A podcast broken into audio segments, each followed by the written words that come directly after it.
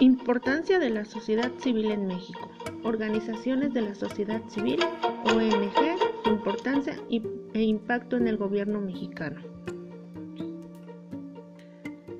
Historia de las ONG en México. Las ONG no pertenecen a las esferas gubernamentales ni persiguen fines de lucro. Comparten con el gobierno actividades de prestaciones de servicio, tanto sociales, educativas y ambientales. En México el área de desarrollo político de la Secretaría de Gobernación, más bien conocida como SEGOP, asumió como definición de la OSC una asociación de ciudadanos, haciendo uso de recursos simbólicos y materiales, capacidades organizacionales y afinidades, afinidades emotivas y morales. Actúa colectivamente a favor de alguna causa y persigue un interés material o simbólico situándose por fuera del sistema político y sin perseguir la lógica del mercado. En sentido estricto, el concepto de ONG apareció en la década de 1950 en ámbito de las Naciones Unidas como un organismo internacional no establecido por, por acuerdos gubernamentales. Desde ese momento, el término ONG se asoció con las intervenciones de nivel internacional o supranacional. Sin embargo, Surgieron algunas discrepancias con el uso del término ONG cuando éste empezó a ser empleado para referirse al contexto nacional. En un principio se empleaba en los países desarrollados para enmarcar las iniciativas de cooperación y desarrollo.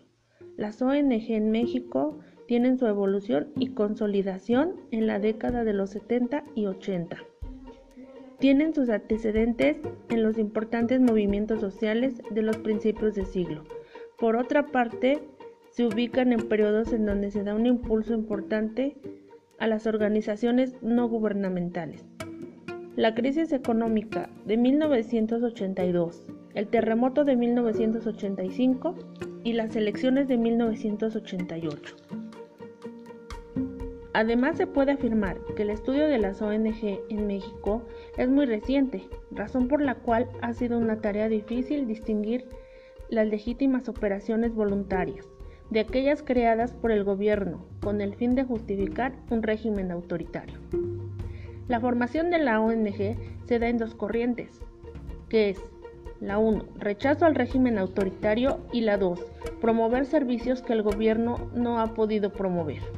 Algunos investigadores consideran el estatismo corporativo en los grandes movimientos sociales de América Latina, permitido el debate sobre las posibles vías de desarrollo y fundamentalmente el papel del Estado y la sociedad civil en este proceso.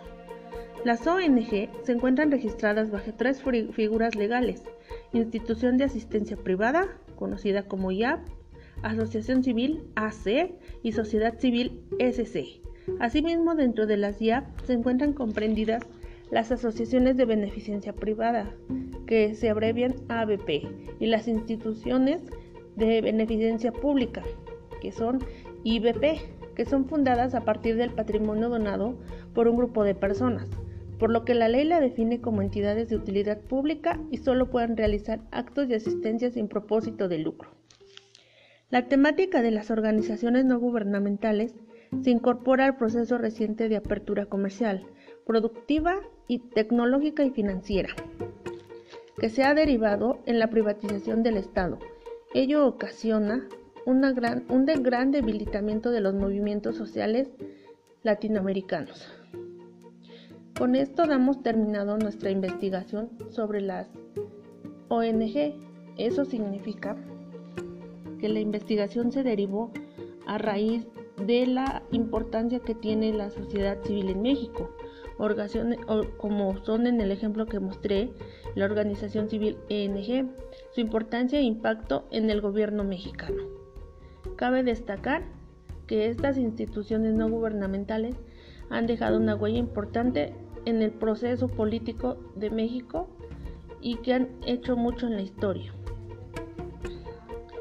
Se puede decir que la investigación que yo realicé la saqué de diferentes este, libros, diferentes revistas. Unos ejemplos de ellos puede ser López Amarripa Norca en el proceso de las organizaciones no gubernamentales en México y América Latina. que se deriva de la Biblioteca Jurídica del Instituto de Investigaciones Jurídicas de la UNAM y lo podemos encontrar en el link www.juridicas.unam.mx y otra es la ONU, Organización de las Naciones Unidas, Carta de las Naciones Unidas para la Cooperación y Desarrollo, de 1950, Nueva York. Con esto doy por terminada mi investigación y les agradezco mucho la atención prestada para este sencillo pero muy significativo trabajo elaborado. Mi nombre es Guadalupe Lizeth Morales Gasca, segundo de Administración. Muchas gracias, buenas noches.